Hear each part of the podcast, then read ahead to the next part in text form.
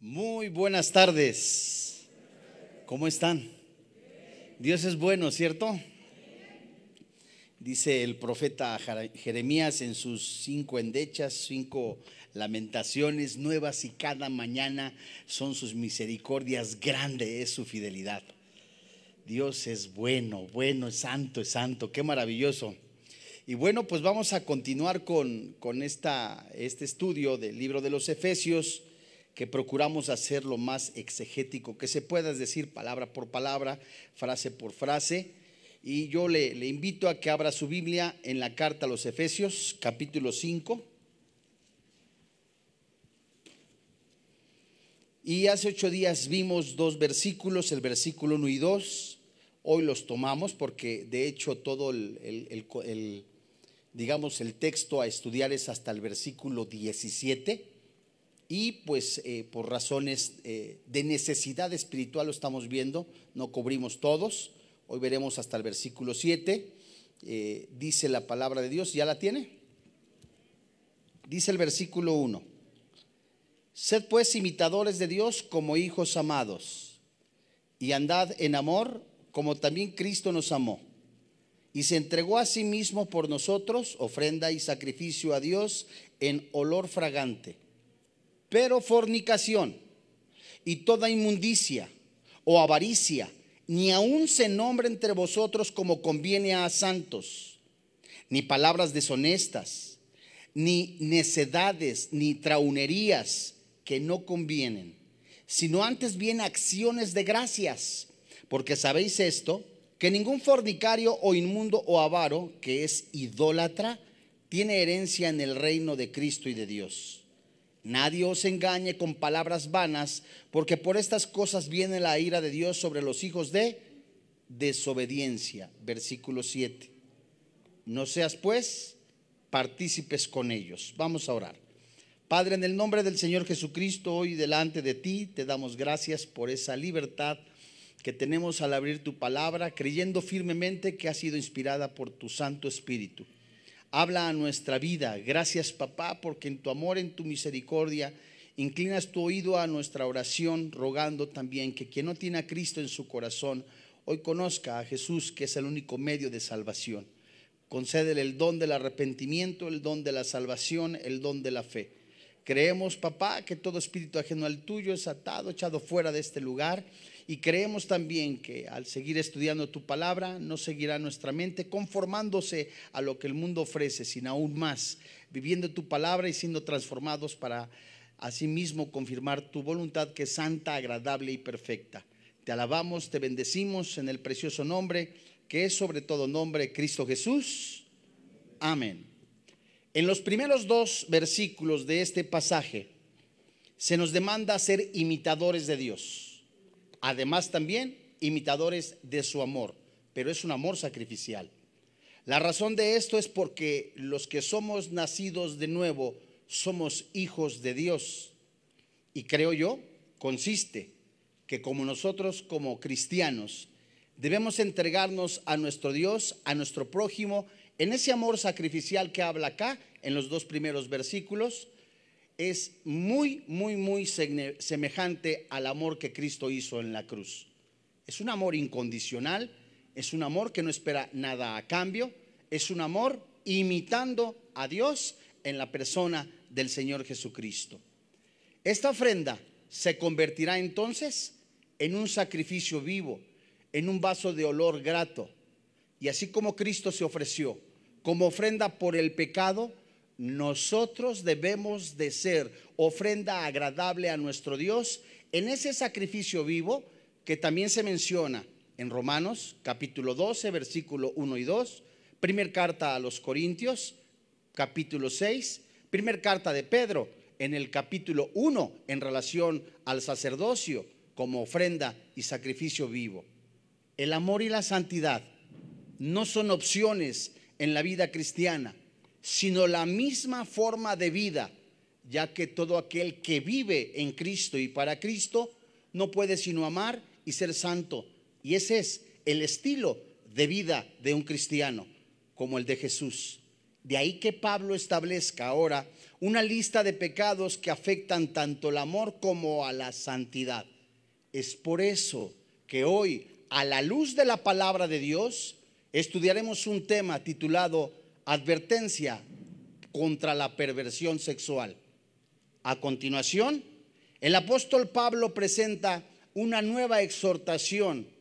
El apóstol Pablo hace de una manera, no de manera nominal, pero sí mostrando esos pecados, contraste con la vida que debe de llevar un cristiano.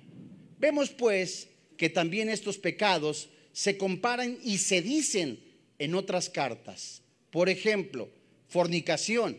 Este se menciona en Mateo capítulo 5, verso 32, así como la primera carta a los Corintios en el capítulo 5 y 6. Inmundicia. Se menciona aquí en la carta a los Efesios, así como en, el libro de Colosenses capítulo 1, así también como en la carta a los Gálatas en el capítulo 5, versículo 19 al 21. Se menciona también aquí en Efesios el pecado de avaricia. Igualmente, el doctor Lucas lo describe en el libro de, su propio nombre, en el capítulo 12, versículo 15, así como también el apóstol Pablo lo menciona en Gálatas, capítulo 5, versículo 19 hasta el versículo 21. Se menciona aquí en Efesios, en el capítulo 5, versículo 3, la suciedad sexual de la misma manera, las pláticas inmorales. Y aquí en Efesios capítulo 5, verso y 3, por último, los chistes obscenos y que también son ofensivos. La perversión en el terreno de la sexualidad era la forma natural de ética de la mayoría de los paganos o gentiles, de donde procedían los cristianos, como usted y como yo. El estilo de vida de uno regenerado, de uno nacido de nuevo, es vivir en fornicación, en chistes obscenos, en brujería, en hechicería. Y el apóstol Pablo hace una clara distinción entre la vida pasada y la ahora vida en Cristo Jesús. La vida de una práctica licenciosa marcaba un sello en las personas del que no siempre era fácil eliminar. Algunos cristianos luchamos en algunos de estos pecados y ningún cristiano podrá resistir la prueba, la tentación, la adversidad si éste no es gobernado por el poder del Espíritu Santo. Ahora vayamos, si usted me lo permite, en la carta a los Efesios en el capítulo 5, en el versículo 3, el primer pecado que nosotros vemos y que Pablo llama a separarse, ya que hemos visto el versículo 1 y 2, que nuestra vida, nuestro estilo de vida, nuestras decisiones, nuestra forma de vivir debe de ser en sacrificio vivo. Versículos 1 y 2. En el versículo 3 hace la clara distinción del creyente de que ya no debe de vivir en fornicación. ¿Qué es la fornicación? Acá está incluido el adulterio e incesto, y la idolatría espiritual. Este pecado tiene tres expresiones. Uno, las relaciones sexuales ilícitas fuera del matrimonio, principalmente y muy común entre solteros. Los liberales quieren hacer creer que tal práctica no estaba sancionada por la escritura y que no está nombrada la fornicación como un pecado de la ley. Basta tan solo con leer o abrir el libro de Deuteronomio capítulo 22, ver los versículos 20 y 21. Y en el Nuevo Testamento se manda a los creyentes, a los cristianos, apartarse también de acuerdo a lo que dice la primera carta a los Corintios en el capítulo 5, versículo 9, que con los tales no participemos. Y es increíble a una voz de alerta dada por el Espíritu Santo a que el cristiano no esté en fornicación. El pecado de fornicación, de acuerdo a lo que dice, primer carta a los Corintios, capítulo 6, Pablo diciéndole a una iglesia inmadura, que no sabéis que vuestro cuerpo, en vuestro cuerpo mora el Espíritu Santo? O sea, es una pregunta con una contestación afirmativa. El cristiano de verdad, el que es nacido de nuevo, si es cristiano, si ha nacido de nuevo, obliga, de acuerdo a lo que dice primer carta a los Corintios, a ver la fornicación.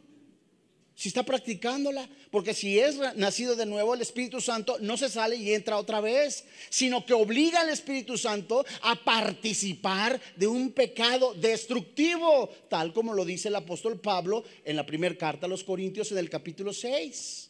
Y en el capítulo 5 dice el apóstol Pablo, ¿sabes? De eso ni me escribas del muchacho, del joven, que está teniendo relaciones sexuales con su madrastra entre cristianos. Habráse visto. Y Pablo menciona aquí mismo en la primera carta a los Corintios, en el capítulo 6, versículo 9, ningún fornicario entrará en el reino de los cielos. Y quienes practican el pecado están expuestos al juicio de Dios, tal como escribió el, escritor de Hebreos en el capítulo 13, versículo 4. La fornicación es toda relación sexual fuera del matrimonio. Y esta palabra fornicación también se usa en un término para referirse a uniones matrimoniales en el grado de parentesco, como lo acabo de mencionar, en el caso del joven, ¿verdad? Que se describe en la primera carta a los Corintios en el capítulo 5 y que también se menciona en el libro de Levítico, capítulo 18, versículo 1. En este sentido, se usan las relaciones incestuosas, incestuosas, primera carta a los Corintios, capítulo 5.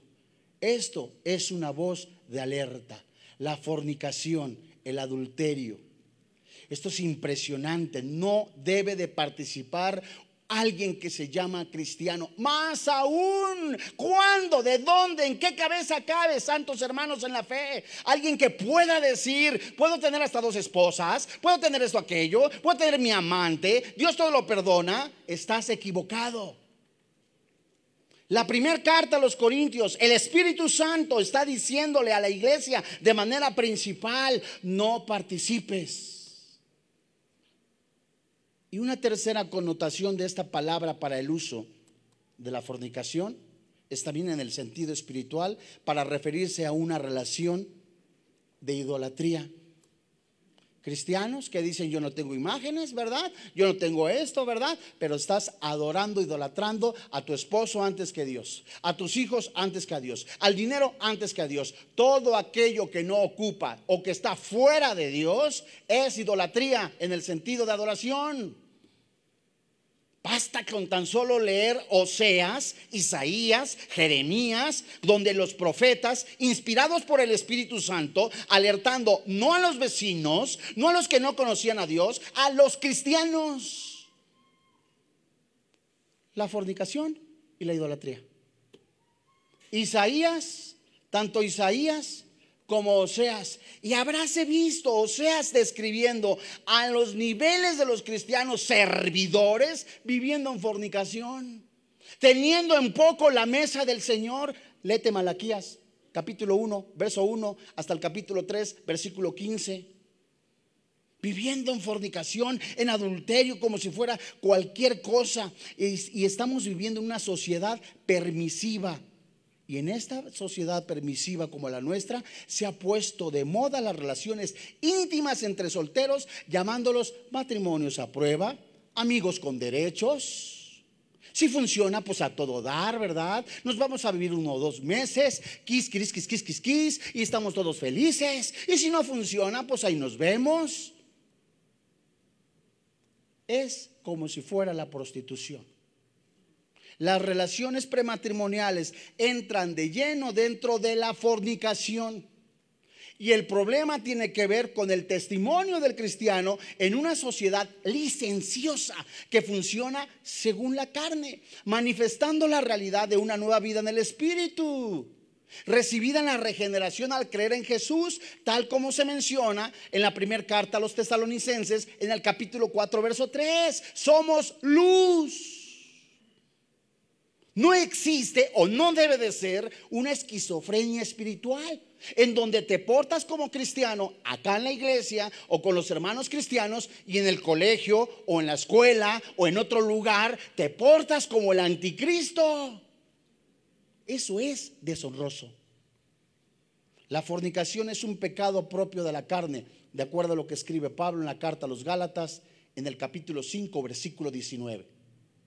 Pablo advierte, quienes practican tales cosas, no, no, no heredan el reino de los cielos. Gálatas 5, 21. Y no se trata de un pecado ocasional, sino de una práctica habitual del mismo. Alguien cayó en adulterio, alguien cayó en fornicación, llamándose cristiano, Dios mío, descuidó su comunión, en algún momento ya no tenía oración, estaba viviendo completamente, eh, nada más esperando llenar ese vacío, se presentó el príncipe, el anticristo vestido de príncipe, te sedujo, te llevó a la cama, al hotel, ahora Dios mío está lastimada, restáurate. Pero alguien que se llama cristiano y que ya tiene como norma, como estilo de vida la fornicación, seducir a almas inconstantes, seducir a personas inmaduras, mujeres inmaduras, no es regenerado, no es nacido de nuevo. Y Pablo les está diciendo, Pancho López, Filomeno Mata o, fulano de tal, no entiende, ni siquiera comas con él. Vamos a regresar a Efesios capítulo 5, versículo 3. Fornicación. Si alguien se metía, haciendo un paréntesis, al templo de Dios, el sumo sacerdote, en pecado, se moría instantáneamente.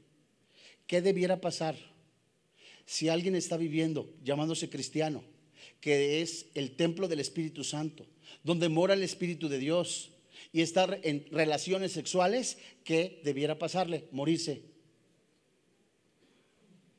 Versículo 3. Pero fornicación y toda inmundicia o avaricia. Hasta aquí. En segundo lugar, luego de la fornicación, el apóstol prohíbe toda inmundicia. ¿Qué es eso? La palabra toda habla de toda clase de inmundicia. Esta palabra inmundicia es y se traduce del griego al lenguaje actual español como impureza, físicamente o moralmente inmundo, concupiscencia. Literalmente no se trata, ¿verdad? Literalmente se trata de toda inmoralidad.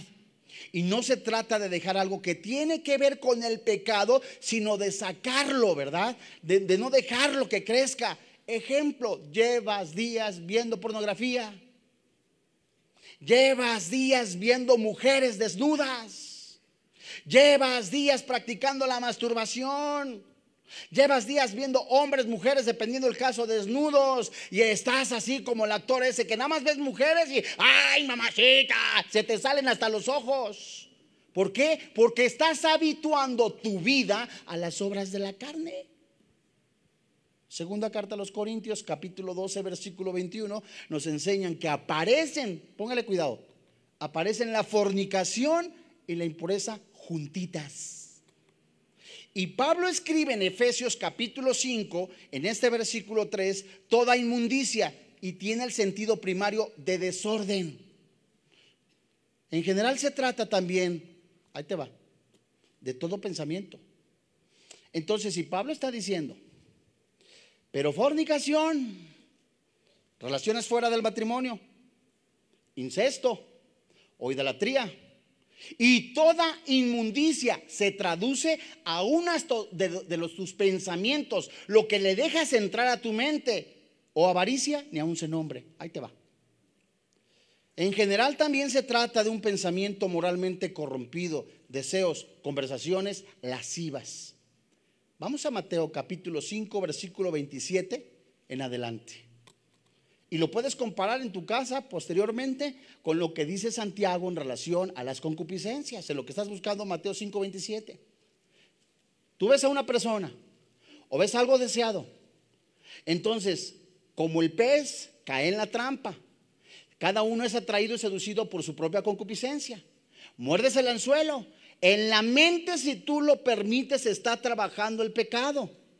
Y si tú dejas que siga trabajando como un bebé, ejemplo, como un bebé que ya ha sido, ¿verdad? Esperma y, ovario fueron fecundados, el bebé empieza a crecer, llegará un día que da a luz. De esa manera el pensamiento lascivo está aquí y aquí, aquí, la deseaste, lo ves, lo quieres, dará fruto el pecado.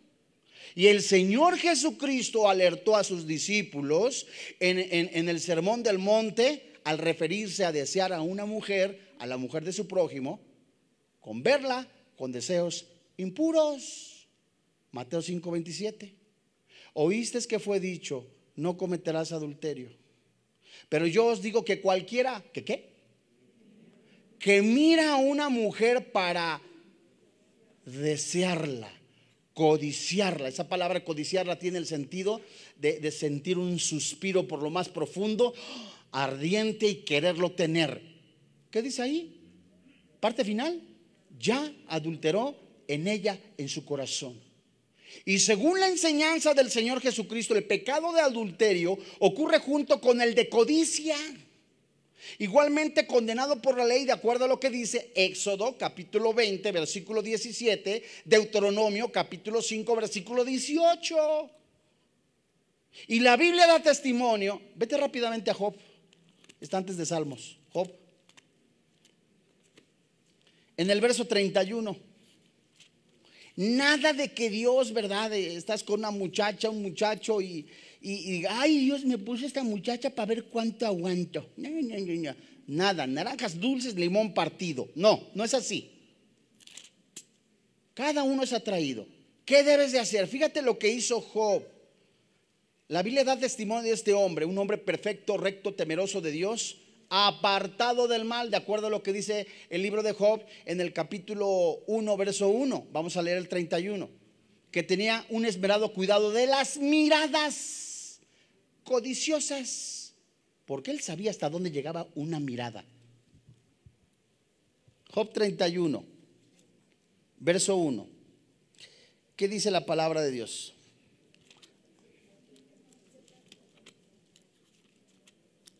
Esto es impresionante.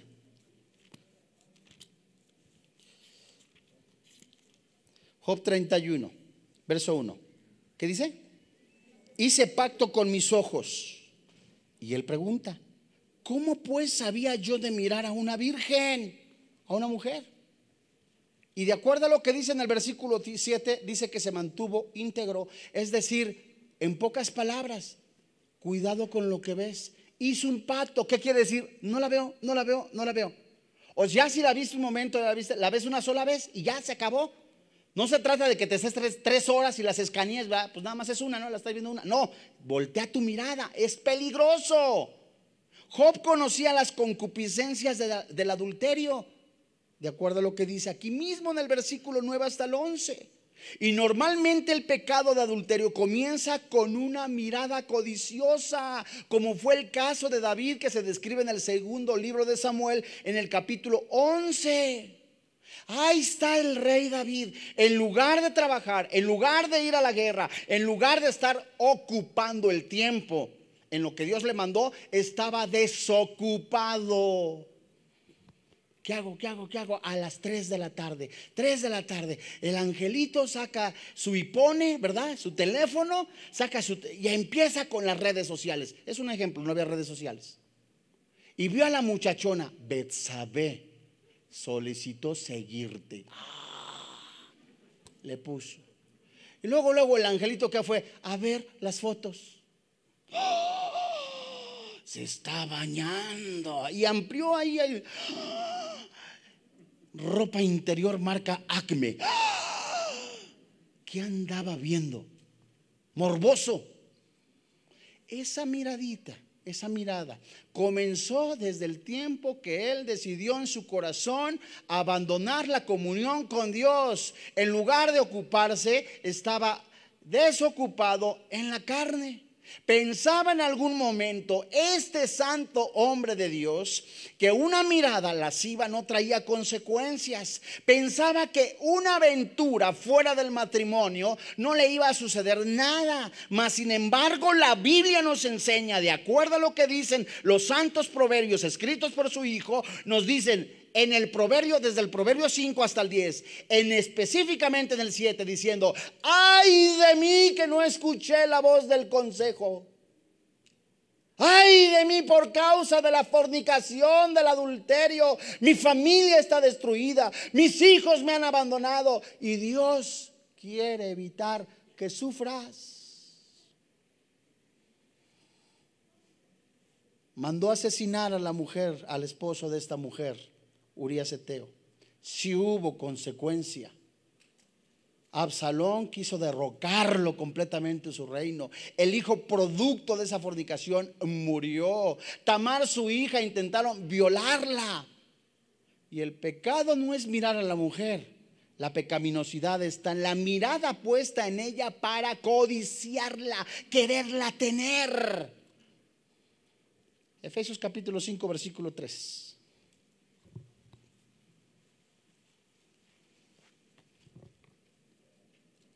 Pero fornicación, entiéndase relaciones sexuales fuera del matrimonio, entiéndase también adulterio espiritual, entiéndase relaciones con sexuales con parientes cercanos. Y toda inmundicia, pensamientos desordenados, de acuerdo a lo que dice en el original, y o avaricia en tercer lugar, el apóstol Pablo cita la avaricia y en este versículo aparece como sinónimo de inmundicia. La avaricia tiene el sentido de todo afán personal para obtener satisfacción de los placeres sexuales. Lo quiero tener, la quiero, no me importa. Es algo feo del corazón. Se trata de un amor egoísta en el grado máximo. Y la avaricia es el signo distintivo de la vida de la ignorancia a Dios, de acuerdo a lo que dice Romanos capítulo 1, desde el verso 8 hasta, hasta el verso 31. Como no consintieron tener en cuenta a Dios, ¿verdad? Profesando ser sabios, se hicieron tontos, estúpidos, se traduce creyéndose ser sabios, se acostaron hombres con hombres, mujeres con mujeres. Y la Biblia llamó a este hecho hechos vergonzosos. Porque darle la gloria a Dios implicaba completamente que tus ojos, que tu mente, que tu corazón, que tu cuerpo todo completo sea para la gloria del Señor. Y en el momento que tú te sales en la idolatría, estás en la idolatría, estás en la avaricia, estás en el pecado, eh, dando tu cuerpo, de acuerdo a lo que dice Romanos capítulo 6, ofrendándolo o dándolo para el pecado, no le estás dando la gloria a Dios. La avaricia. Por tanto, la vida sin fe y sin obediencia, ¿verdad? Es donde el hombre deja de buscar la plenitud de Dios para buscarla y buscarse a sí mismo.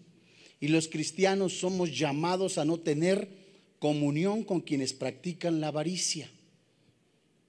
Primer carta a los Corintios, capítulo 5, verso 11, alerta. No te estoy diciendo que te metas en tu cuarto y que no hables con nadie.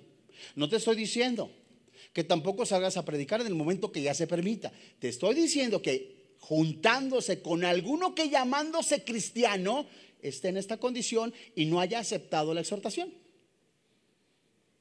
Dice el apóstol Pablo, sígueme con cuidado. Efesios capítulo 5, versículo 3, desde el principio, dice ahí. Fíjate bien, ve tu Biblia. Pero fornicación y toda inmundicia o avaricia, ni aun se nombre entre vosotros como conviene a los santos. Fíjate bien. No me quites el versículo, si eres tan amable, verso 3. Lo, que nosotros veamos en el principio, ni aún se nombre entre vosotros, se refiere ni tengas la plena mínima idea en tu mente o en tu corazón de platicar de eso, de tener conversaciones en cuanto a la inmoralidad cristiano. Ni se te atraviesa un pensamiento muy chiquitico que digas tú, aunque sea un chiste nada más de esto, ni eso. Pero fíjate bien, de atrás hacia el primero. Que no se nombre entre nosotros o avaricia, codicia. No va a haber fornicación, relaciones sexuales fuera del matrimonio, si antes no se han ido en el corazón de alguna persona la inmundicia. Fíjate cómo es la Biblia. No hay fornicación si antes no se han ido o se permitió la inmoralidad, la suciedad mental en la persona, que es lo que es la inmundicia. Y la inmoralidad o los pensamientos, como decimos coloquialmente, cochambrosos, provienen cuando deseamos algo que no tenemos, avaricia. ¿Te das cuenta? Entonces, el pecado te va llevando. La relación sexual fuera del matrimonio se pudo haber dado, se da de acuerdo a lo que dice la Biblia, en el momento que se permiten pensamientos inmundos, sucios, lascivos, provocados cuando viste algo que no te pertenecía, te pertenecía, avaricia. Por consiguiente, ni siquiera permitas en tu mente esos pensamientos. Es como se escribe. ¿Por qué? Porque no conviene a los santos. Expresa la verdadera forma de la vida cristiana. Los actos correspondientes a ella glorifican a Dios por quienes observan la vida del creyente. Una vida separada de la contaminación del pecado expresa visiblemente la realidad de quienes son verdaderamente hijos de Dios. Te voy a leer. La Biblia traducción en lenguaje actual escribe este versículo así. Ustedes son parte del pueblo de Dios. Por eso, ni siquiera deben hablar de pecados sexuales, ni de indecencias, ni de ambiciones exageradas. Fíjense nada más. Ahora vamos al versículo 4, Efesios, versión 1960. Dice la palabra de Dios ni palabras deshonestas, ni necedades, ni traunerías que, no convienen, sino antes bien, ¿qué dice? La palabra deshonestas, del griego al lenguaje actual se traduce vergüenza, obscenidad o palabra deshonesta. La versión de la Biblia, Matthew Henry, escribe de la siguiente manera, ni obscenidades, ni necedades, ni traunerías inconvenientes, sino antes bien acciones de gracias, o sea, no se nombren. Pero dése cuenta que la palabra deshonesta en la versión 1960, que se traduce obscena, es decir, que este término que usa el apóstol Pablo es fuerte y se usa para expresar todo aquello que es feo, sucio, vergonzoso, en lo general pasa de la inmoralidad a la vulgaridad inmoral y se trata de conversaciones indecentes. Una persona tiene dos tipos de conversaciones, de acuerdo a lo que dice Efesios capítulo 4, versículo 29, que es una plática edificante. Y Efesios capítulo 4, versículo 29 también, y Efesios capítulo 5, versículo 4, es otra, otro sentido de plática. Corrupta, sucia, a lo que se le llama, lo llama el apóstol Pablo, deshonesto, un lenguaje vergonzoso y corrompido. Entonces, el apóstol Pablo está diciendo, no hables obscenidades.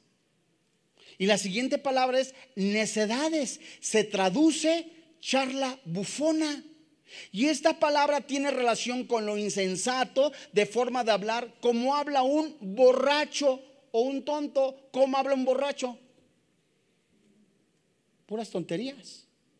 Una persona gobernada etílicamente hablando está hablando muchas veces incoherencias y esas conversaciones son consideradas como carnalidad.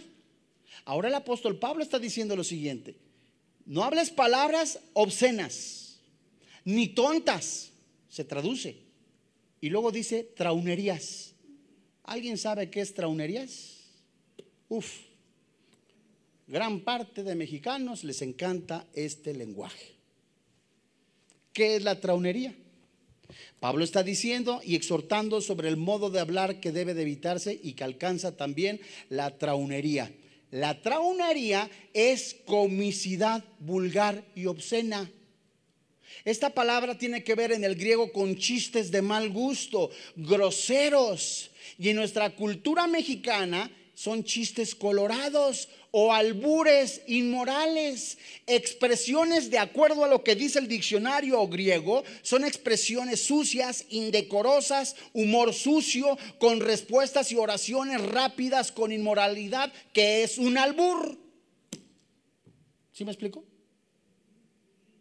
Y muchos cristianos, como ya están maduros, según ellos, como no nos es permitido, entonces dicen palabras deshonestas, albures, hacen chistes en relación a los órganos sexuales, hacen chistes en relación a las mujeres, viven en fornicación. Y Pablo está diciendo que no se permita ni siquiera en tu pensamiento. En una sociedad licenciosa, que todo se permite, ¿verdad? Nosotros tenemos que ser luz. Porque a lo que agrega el apóstol Pablo, esto no conviene. Esta palabra no conviene se traduce cabalidad. Esto no es para cabales, esto no es inteligente. En, otras palabras, está diciendo el apóstol Pablo o escribe, no son convenientes, no son cabales. Y el creyente genuino rechaza por principio moral la vida de ese tipo de prácticas, actividades sexuales ilícitas, sino también los chistes, los albures basados en ellas. Y a muchos les parece chistosísimo, graciosísimo a fulanito con sus chistes colorados, con palabras de doble sentido. Y el apóstol Pablo está diciendo ni aún en la mente. ¿Por qué? Porque mora el Espíritu Santo. Si es que eres cristiano. ¿Cómo es posible, verdad? Que ahora, gracias a Dios, el Espíritu Santo nos está hablando nuestra conducta, nuestra vida, cómo tenemos que comportarnos. ¿Por qué, amado hermano en la fe? Porque si usted y yo somos cristianos, y si el Espíritu Santo, de acuerdo a lo que dice Efesios capítulo 1, primer carta a los Corintios capítulo 6, Juan capítulo 1 versículo 12, en donde somos hijos de Dios, nos convertimos en el templo del Espíritu Santo, ni un pecadito por muy pequeñito debe de permanecer en nuestra vida. Hermano, pero seguimos pecando. Sí, pero la palabra de Dios que permanece para siempre nos lava. La conducta de un regenerado, de un nacido de nuevo, tiene que ser de luz, de imitadores como hijos de luz. Efesios 4, capítulo 5, verso 4. La Biblia lenguaje actual dice de la siguiente manera. No digan malas palabras, ni tonterías, ni vulgaridades. Eso no es correcto. Más bien usen la boca para dar gracias. Y la nueva advertencia enfática, vamos a Efesios capítulo 5, versículo 5.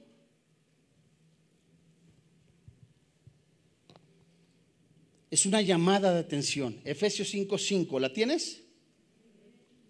Porque sabéis esto, que ningún fornicario o inmundo o avaro que es idólatra tiene herencia en el reino. ¿De quién? De Cristo y de Dios. La exhortación va en medio de una solemne advertencia, diciendo el apóstol Pablo, porque ya sabes esto, que ningún fornicario, o un mundo, o avaro, que es idólatra, tiene herencia en el reino de Cristo y de Dios. El apóstol Pablo afirma que ninguna persona inmoral, impura, avariciosa, que es idolatría, tiene herencia en el reino de Cristo y de Dios. El que practica tales pecados de forma habitual, constante, perseverante, no es hijo de Dios. Te vuelvo a decir, sígueme con cuidado. El hermano X, ¿verdad? Con la hermana Y, ahí andaban los dos, ¿verdad? Se conocieron como Felipe y su padre se vieron, ay, qué bonito, se, se enamoraron Ahí iban en el parque la muchacha con el cabello, ay, así, y el cabello se le hacía a la derecha, a la izquierda. Y él iba ahí viendo los helados, te invito un helado. Y se les empezó a olvidar orar. Ya no oraron, se atravesó la pandemia, empezaron a bajar sus, reuniones de oración personal, sus discipulados, pues sí, ya, ya no eran los mismos. Ah, pues como ahora es virtual la onda, pues entonces veo a la hora que pueda el, el estudio. Llegaron las 10, las 11, las 11 de la noche, ya no lo pude ver, ahí nos vemos, quis, quis, quis empezó de tal manera como lo hace el alcohol que se describe en Malaquías. El monstruo roba el entendimiento, el pecado roba el entendimiento, el pecado te resta el discernimiento, la distinción de lo que es de Dios y lo que no es de Dios. Entonces, Pablo está advirtiendo, santos, su vida no tiene que ser como antes era. Si ustedes son nacidos de nuevo, si ya tienen a Cristo en su corazón, ya no cuenten chistes obscenos, ya no sean albureros, ya no estén viendo pornografía, no tengan relaciones sexuales fuera del matrimonio, ya no lleven doble vida, no usen su boca para maldecir, usen su boca para la honra y la gloria de Dios. Que no saben que los idólatras, los fornicarios, los adúlteros no heredan el reino de los cielos. Eso es lo que está diciendo el apóstol Pablo. Verso 6. Pero habrá algo muy interesante. El hermano inmaduro que te dice, no, no, no, no, no, no, ni tanto que alumbre al santo, ni tanto que no lo alumbre. No, no seas más papa que el papa. De vez en cuando una visitadita al mundito. Pues, pues ¿qué? No pasa nada. No, no, no, no, no, no. Pues de vez en cuando una chamaquita ahí, ya, ya tengo pues cerca de 70 años y las chamaquitas, ¿verdad? Y ahí vas como buey al matadero, con B. Dice el verso 6. Nadie se engañe con palabras vanas. Después de que Pablo hace no una lista nominal, pero sí una lista de pecados, diciéndoles, no te dejes engañar por estas cosas, ¿verdad? Porque de ellas viene la ira de Dios sobre los hijos de desobediencia. Pablo está diciendo, ¿sabes? Que nadie te engañe, porque hay personas inmaduras que aún, mira, no han crecido en el Señor y están con esos afanes de qué? De seguir pecando. Y la idea de este versículo es que los hombres desobedientes, carentes de fundamento o base doctrinal verdadero, que seducen o engañan para persistir en el error. Tú no te dejes engañar. Efesios capítulo 5, versículo 5, verso 6, tal como se dice en la palabra de Dios, en el lenguaje actual. Bien saben ustedes que nadie que tenga relaciones sexuales prohibidas o indecentes o que nunca esté satisfecho de lo mucho que tiene, tendrá parte en el reino de Cristo y de Dios. Eso es tan malo como adorar a un ídolo. No se dejen engañar con ideas tontas. Pues por cosas así Dios castiga terriblemente a quienes no lo obedecen. ¿Por qué crees que fue el juicio en el desierto después de que estaban adorando a un ídolo? Un becerro. El becerro tipificaba y apuntaba a la virilidad masculina. ¿Y qué estaban haciendo los angelitos llamados el pueblo de Dios? La Biblia dice comiendo, bebiendo y jugando. Se traduce comiendo, fornicando y adulterando. Y hay pseudo cristianos, cristianos, Dios mío, insensibles, se les ha olvidado que el Espíritu Santo mora en ellos. A estos el Espíritu Santo está diciendo, deja esas prácticas. No convienen. Verso 7, no seas pues partícipe con ellos, es decir, tampoco convivas con personas que son de ese tipo. Teniendo en cuenta la ira que desciende sobre quienes practican tales pecados. No hay otra opción que comportamiento para el creyente más que no recaer en la práctica pecaminosa, una práctica pecaminosa propia de quienes son rebeldes. El énfasis que se imprime a esta advertencia es notable y expresa una prohibición firme de no tener comunión en obrar propio con las personas no regeneradas al actuar como ellos, al actuar como ellos. La Biblia no está diciendo, es que no es cristiano, no le hables, no, está diciendo, compártele, háblale, pues posiblemente son eh, conocidos, pero no participes de sus pecados, es lo que dice.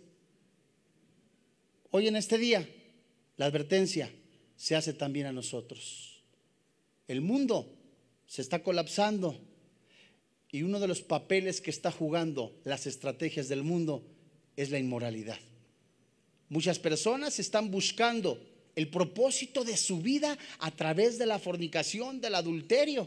Otras tantas por la avaricia, dice el apóstol Pablo en una de sus cartas, en la carta a los tesalonicenses, él está diciendo, habrá, y en los postreros tiempos habrá hombres amadores de sí mismos, vanagloriosos, orgullosos, soberbios, altivos, amadores de sí mismos. Y finaliza diciendo, a estos se evita no les está diciendo, no le hables, córtate, les está diciendo, no practiques lo que ellos practican, sé luz.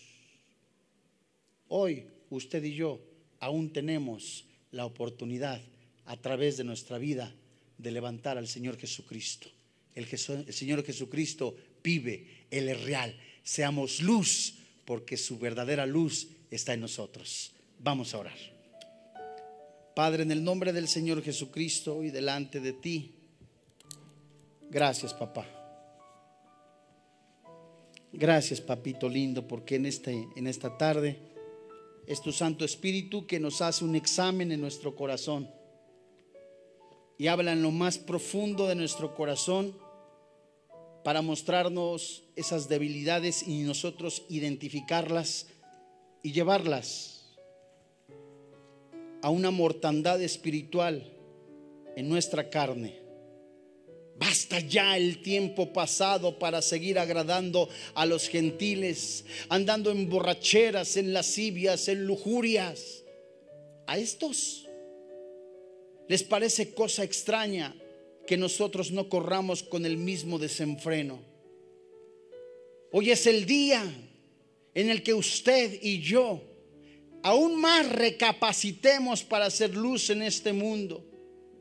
Nuestro lenguaje, nuestras miradas, nuestro comportamiento, nuestras decisiones, todas ellas sean para la gloria de Dios. Hay cristianos hay cristianos que al descuidar su comunión con el Señor han, tropezado, han caído, han resbalado en algún pecado.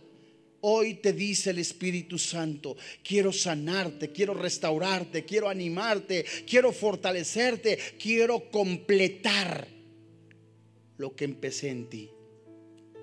Y así como estás, platica con papá Dios que el Espíritu Santo traerá a tu corazón, a tu mente esos pecados que muchos de ellos no los quieres dejar. Hoy es necesario abandonarlos y a través del Santo Espíritu de Dios de manera progresiva, sin parar, vivamos una vida en santificación. ¿Quieres ponerte en pie? Ponte en pie. Ponte en pie. Levanta tus manitas, todos tenemos los ojos cerrados.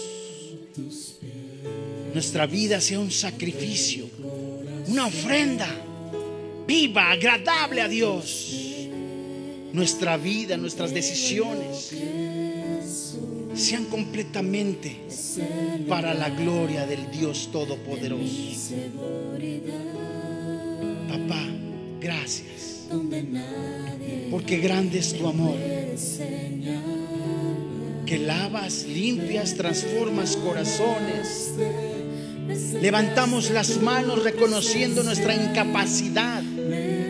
Creemos que tu Santo Espíritu nos restaura, nos anima, nos fortalece. Confesamos nuestro pecado.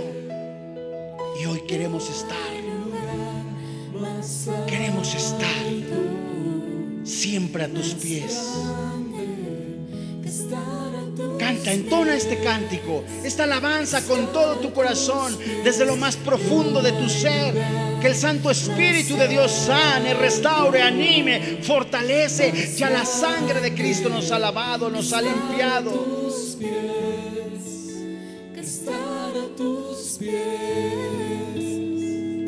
a tus pies,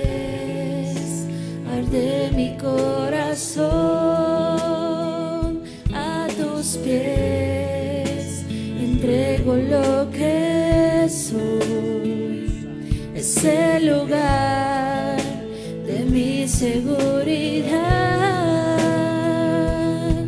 donde nadie me puede señalar.